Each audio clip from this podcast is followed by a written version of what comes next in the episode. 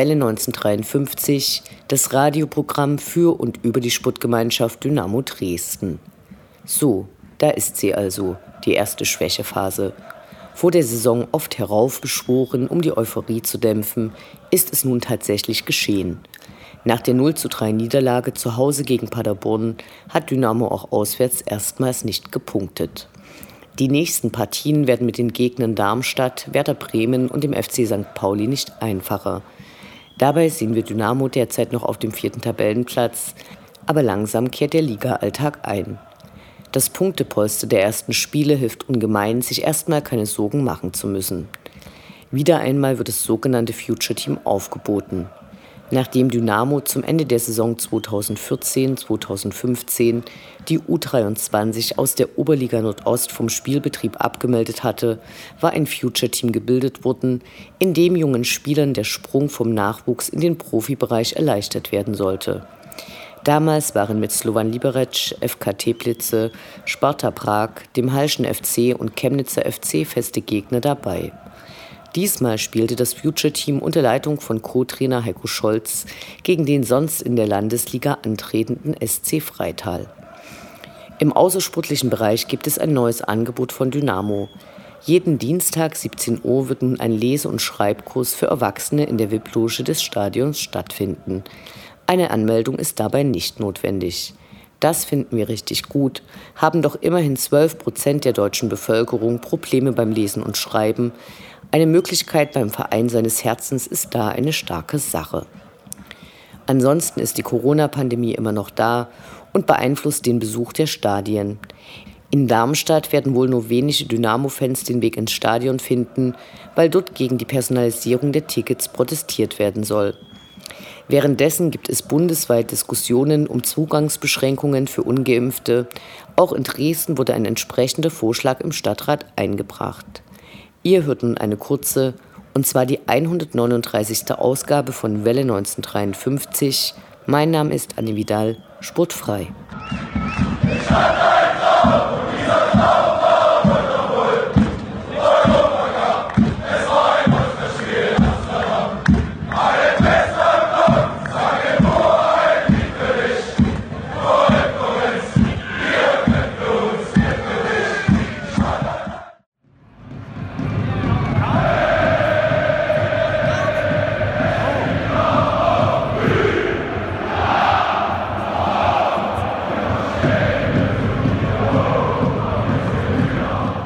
Der Blick zurück. Was ist passiert? Was war großartig? Was hätte nicht geschehen dürfen? Infos zu den absolvierten Liga- und Pokalspielen.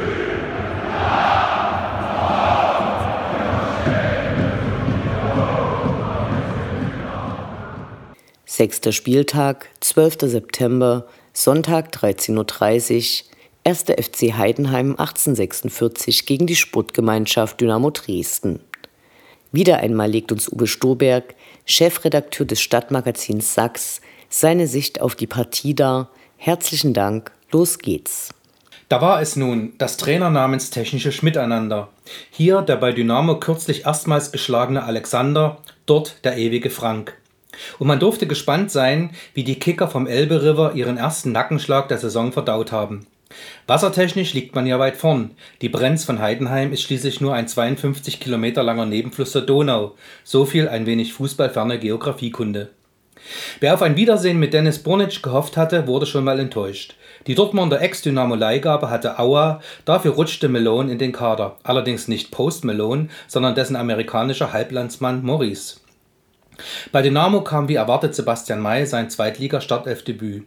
Wer nach den zuletzt eher schwachen Auftritten von Ransford Jeboa Königsdorfer, der zudem noch auswahltechnisch unterwegs war, mit einer Aufstellung von Panagiotis Vlachodimos gerechnet hatte, sah sich enttäuscht.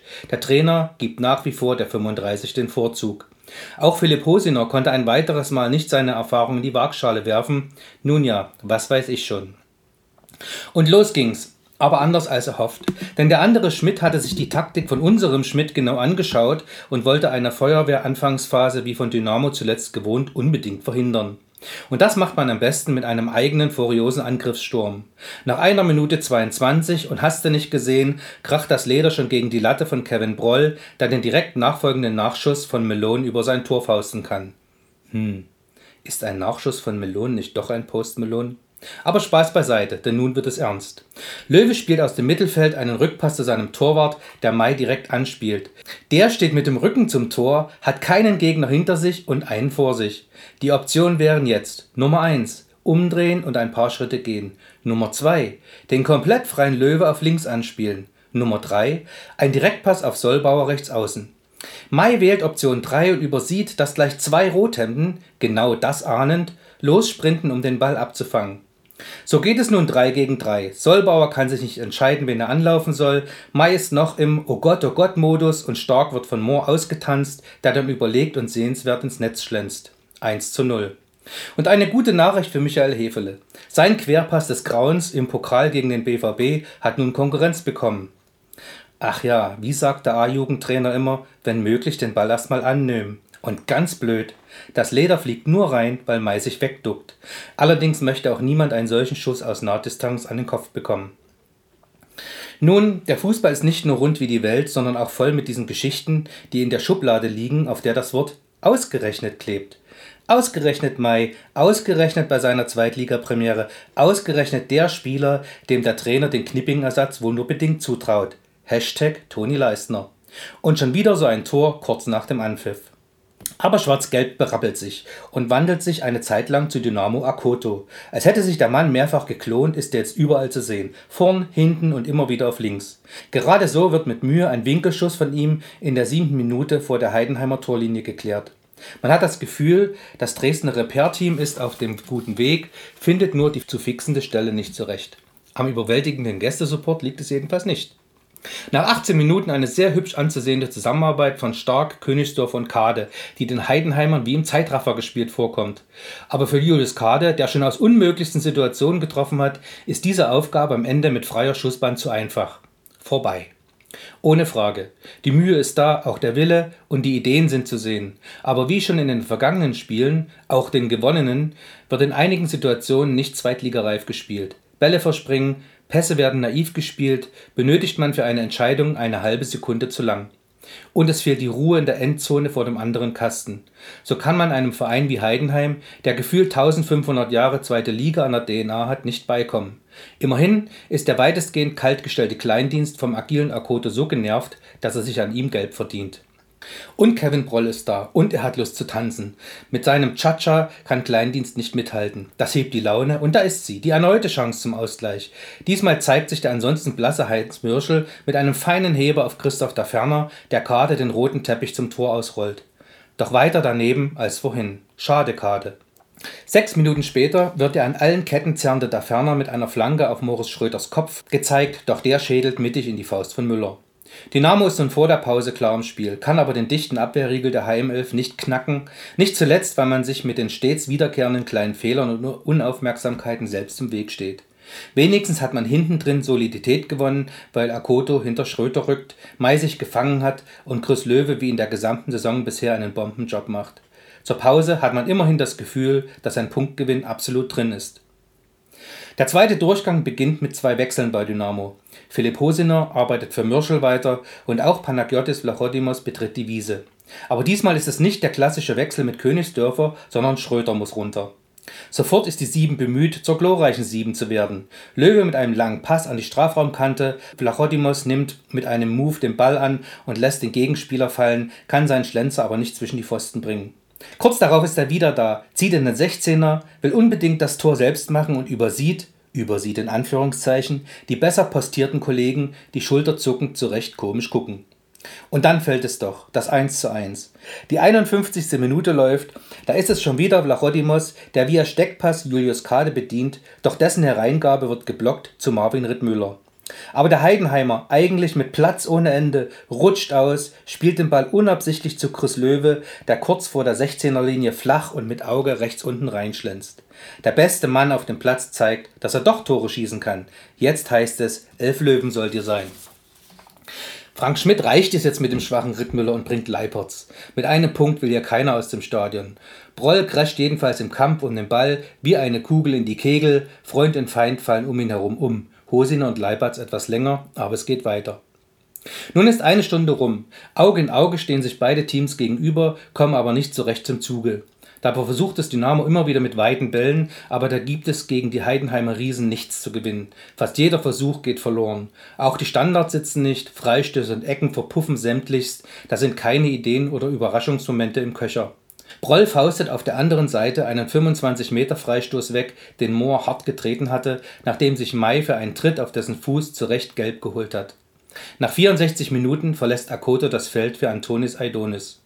Nur Augenblicke später, da Ferner hat gerade einen Konter im Mülleimer versenkt, liegen Sollbauer und der eben eingewechselte Aidonis am Boden. Beide sind mit den Köpfen zusammengerauscht. Aidonis muss blutend vom Platz, sein linkes Auge schwillt sichtlich an. Trotzdem darf der Verteidiger mit Kopfverband wieder auf den Platz. Und das ist eine Fehlentscheidung von Alexander Schmidt, der noch zwei Wechsel offen hat. Immerhin sitzt mit Guram, Georbelice und Max Kulke noch zwei Verteidiger auf der Bank. Zu großes Risiko für den Spieler und das Team beim Stand von 1 zu 1. Dafür kommt zehn Minuten später Paul Will für den wieder einmal schwachen Königsdörfer.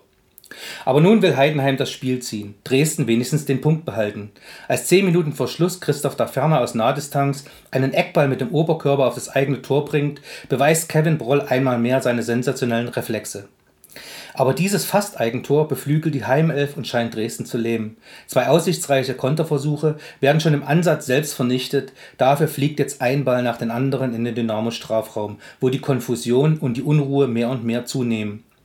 Warum dann in der 86. Minute Sohm für der Ferner kommt und nicht noch ein Defensiver, bleibt ein Geheimnis des schwarz-gelben Coaches. Denn die Lage hinten drin wird nervenzerfetzend. Aber noch werden alle Schussversuche geblockt, Flanken herausgeköpft. Dann krampft Löwe und Aidonis spielt einen Pass des Grauens, der hier noch ungestraft bleibt. Die Nachspielzeit ist mit vier Minuten okay wegen der Verletzungsunterbrechung. Der Auswärtspunkt ist zum Greifen nah, aber nah ist eben nicht am Ziel. Wieder eine soft getretene Flanke, die Aidonis mit dem Kopf ins Seitenaus befördern will. Möglicherweise, wenn die Perspektive nicht täuscht, wäre der Ball ohne Berührung über die Grundlinie geflogen. So aber landet das Leder bei Teuerkauf, dessen Hereingabe bei Schimmer, dessen Kopfball an den Pfosten klatscht. Doch das Glück ist nicht auf der Dynamo-Seite, denn nun nimmt Leipertz im Strafraum Maß und hämmert das 2 zu 1 in die Maschen. Gleich drei Dynamos stehen um ihn herum, aber nur dabei statt mittendrin. Sekunden vor dem Schlusspfiff holt Vlachodimos noch einen Freistoß an der linken Strafraumkante heraus. Nur Zentimeter fehlen zum Elfmeter. Doch weder Löwes Freistoß, noch Brolls Präsenz vor der Müllerkiste, noch Starks Nachschuss vermögen die Niederlage abzuwenden. Schluss, aus, zweite Pleite in Folge. Am Ende fühlt man sich an zwei Dinge unangenehm erinnert. Die lange andauernde Phase, in der Dynamo oftmals Spiele in den letzten Sekunden verlor und zudem gern Aufbaugegner war für Teams, die bis zum Aufeinandertreffen mit Dresden nicht eben im Flow waren. Dazu hat sich Alexander Schmidt zum zweiten Mal in Folge mit Experimenten in der Verteidigung zum Spielanfang vertan. Nach hinten heraus gab es mit der Einwechslung eines Stürmers nicht das klare Zeichen, Beton anzurühren. Das Last-Minute-Chaos um das Dresdner Tor herum spricht Bände. Eine mangelnde Abgeklärtheit und Misskommunikation gepaart mit handwerklichen Fehlern führten so zum späten Knockout. Gegen Darmstadt und Bremen müssen hinten mehr Klarheit und vorn mehr Ideen zu sehen sein, damit hier wenigstens zwei Punkte rumkommen. Mit mehr sollte man momentan nicht rechnen. Dann fehlen bis zum Schluss noch 28. Und das scheint machbar.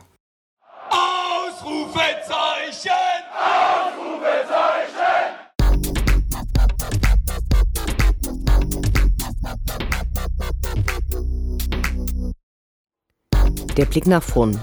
Die nächsten Spiele, die nächsten Termine. Hoffnung und Zuversicht. Niederlage oder Ufter.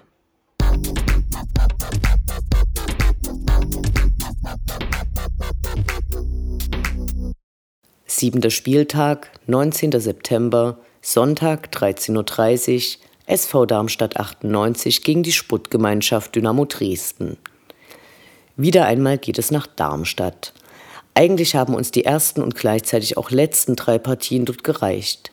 Bei der ersten Begegnung überhaupt im September 2017 konnte zwar die alte abgeranzte Gästetribüne mit viel Pyro für Dynamo eingeweiht werden und Manuel Konrad gelang gar ein Hattrick, leider stand es am Ende dann doch 3 zu 3.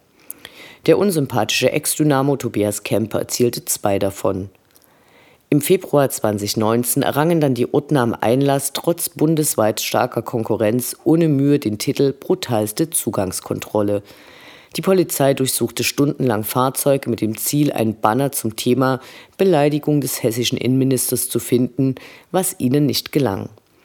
Dafür verzögerte sich die Abreise der ohnehin weiten Fahrt unendlich lang, was aber damals schon okay war, Immerhin kam es dazu, weil sich die Besatzung eines Autos weigerte, selbiges Undurchsuchungsbeschluss checken zu lassen. Sportlich befand sich Dynamo damals auf einem Tiefpunkt der jüngeren Vereinsgeschichte. Am nächsten Tag wurde der damalige Cheftrainer Mike Walpurgis beurlaubt. Beim letzten Ausflug dahin im August 2019 ging es dann erstmals in den Stadion Neubau, der Gästeblock noch im Rohzustand und unzureichend gesichert. Nach dem Ende des Spiels stürzte ein Fan von einer Mauer und musste mit dem Rettungshubschrauber über den Rasen ausgeflogen werden. Darmstadt ist also bisher kein besonders gutes Pflaster gewesen. Positiv können wir lediglich die pikante rote Stadionwurst und das leckere Bier erwähnen. Zur sportlichen Situation. Derzeit steht Darmstadt mit sieben Zählern auf Platz 11. Das sind nur drei Punkte weniger als auf dem Dynamo-Konto. Ihr Start in die Saison verlief sehr holprig. Dies war vor allem dem Umstand geschuldet, dass damals sehr viele Spieler wegen Corona-Infektionen und Quarantäne nicht trainieren oder antreten konnten, sodass teilweise nur durch den Einsatz mehrerer 19 Spieler überhaupt eine Elf zusammenkam. Im Pokal flogen sie gegen 1860 München raus. Ihre ersten beiden Ligapartien verloren sie, bevor sie mit einem fulminanten 6 zu 1 gegen die Schanzer durchstarteten, gegen den HSV ein achtbares Remis erzielten und anschließend mit einem 4 zu 0 Hannover 96 deklassierten. Zuletzt unterlagen sie zwar in Rostock, aber wir sollten gewarnt sein. Zufrieden wären wir mit einem Punkt, ein Sieg wäre überragend. Im Stadion wird diesmal wohl mehr Platz sein, denn auf Twitter wurde verlautbart, zum Auswärtsspiel in Darmstadt soll eine dreifache Personalisierung der Eintrittskarten stattfinden. Dieser Umfang der Datensammlung wird von uns abgelehnt. Wie bei allen Spielen in dieser Saison wird mit uns aber am Spieltag zu rechnen sein. Zitat Ende. Wir hätten uns einen erklärenden Text gewünscht, denn diesmal ist zwar ein Kontaktbogen auszufüllen, der am Einlass kontrolliert werden wird anschließend aber direkt wieder an die Ordner von Dynamo übergeben und nach vier Wochen, so denn keine Corona-Infektionen auftreten, ordnungsgemäß von Dynamo vernichtet wird. Dies hätte man einfacher lösen können, allerdings haben in der Pandemie eben noch mehr Ämter und Personen Entscheidungsbefugnisse als sonst schon Vereine, wenn sie nur mit DFB und Sicherheitsbehörden den Spieltag organisieren. Es ist also wieder einmal mit einem sehr großen Polizeiaufgebot zu rechnen und mit Dynamo-Fans, die diesmal die Wissenschaftsstadt Darmstadt besichtigen möchten.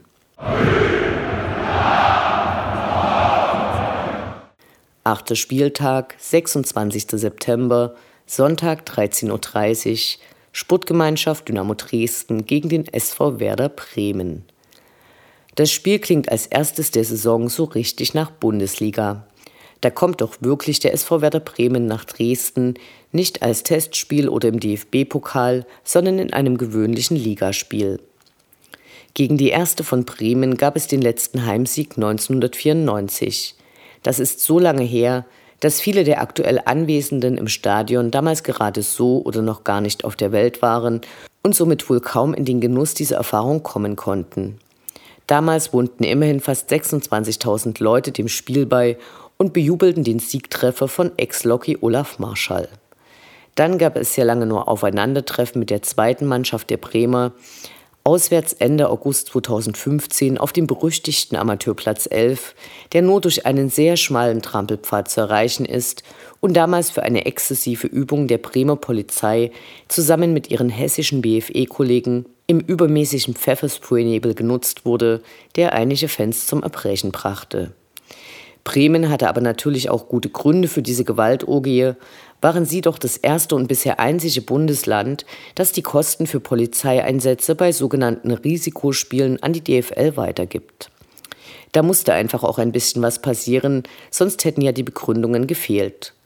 Gerichtlich wird seit Jahren gestritten und weil die DFL die Hälfte der Kosten an Werder als Veranstalter weitergab, jammerten diese über einen Wettbewerbsnachteil. Dies nur als kleiner Exkurs, wie mit Fußball und den Fans Politik im Sicherheitsbereich gemacht wird. Besonders gut dürfte die Laune der Bremer Fußballfans derzeit nicht sein. Durch absolutes Missmanagement und die Folgen der Corona-Krise hat der Verein unglaubliche Schulden angehäuft. Hier stehen so große Summen im Raum, dass wir uns verwundert die Augen reiben und fragen, warum Dynamo mal zwangsabsteigen musste. Da hängen Landesbürgschaften dran. Oha. Der Abstieg in die zweite Liga hat ihnen natürlich auch nicht geholfen. Wir erwarten fast ein Spiel auf Augenhöhe. Gegen Paderborn kassierten sie ein 1 zu 4. Gegen Hansa Rostock gewannen sie mit 3 zu 0. Zuletzt gegen Ingolstadt ebenfalls. Zunächst aber wird Werder gegen den zweiten großen Schuldenmeister des Nordens, den HSV, spielen, bevor wir dann hier ein hoffentlich packendes Spiel sehen werden. Neunter Spieltag, 3. Oktober, Sonntag 13.30 Uhr. FC St. Pauli gegen die Sputtgemeinschaft Dynamo Dresden. Schon wieder St. Pauli, schon wieder ein potenziell peinliches Bannerbattle, so könnten wir auf dieses Spiel blicken. Doch etwas ist anders. Aufgrund der Zulosung von St. Pauli in die zweite Runde des DFB-Pokals ist dieses Spiel wie ein Test, um den nächsten Gegner in Richtung Europapokal ordentlich auszukundschaften. Die Punkte aus Hamburg nehmen wir gern mit, aber das Spiel einige Wochen später scheint wichtiger, um endlich wieder mal europaweit für Furore zu sorgen. Träumen muss erlaubt sein. Vielleicht wird aber diesmal auf K-Block-Seite nur das Banner hervorgeholt, welches den Gegner daran erinnert, dass Pimmel Andi Grote immer noch Mitglied bei den Braun-Weißen ist. Unabhängig vom Europapokaltraum scheinen die Hamburger schlagbar. Unser ehemaliger Stürmer Simon Mackinock hat in der laufenden Saison nur im Stadtderby gegen den HSV eingenetzt und bei dem hat die SGD vor wenigen Wochen einen Punkt erkämpft. So dürfen wir gegen den nominell schwächeren Hamburger Verein einen Sieg direkt einplanen. Und wenn nicht, wissen wir und die Mannschaft, wie die Kiezkicker zu knacken sind. Es bleibt entweder Punktgewinn oder Erkenntnisgewinn. So viel Gewinn wie in diesem Spiel ist selten zu holen gewesen. Schafft Dynamo beides, trinkt Welle 1953 mit Uwe Stoberg eine Kiste Astra, obwohl die Plüre uns gar nicht schmeckt. Ihr seht, wir geben alles, die Mannschaft hoffentlich auch. Wir rechnen fest mit einem Sieg. Dynamo Allee.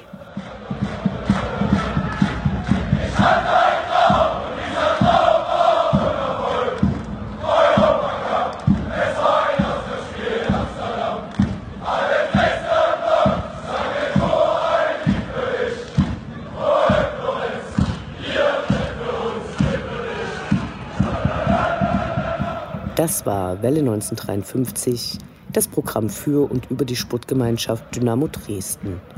Eine neue Sendung über die SGD, uns, die Fans und alle Neuch und Widrigkeiten auf dem Weg zum Europapokal gibt es in zwei Wochen bei Coloradio und zum Nachhören im Internet auf welle1953.net als Podcast, den ihr selbstverständlich abonnieren könnt, um keine Sendung zu verpassen. Mein Name ist Anne Vidal. Auf Wiederhören bis zum nächsten Mal.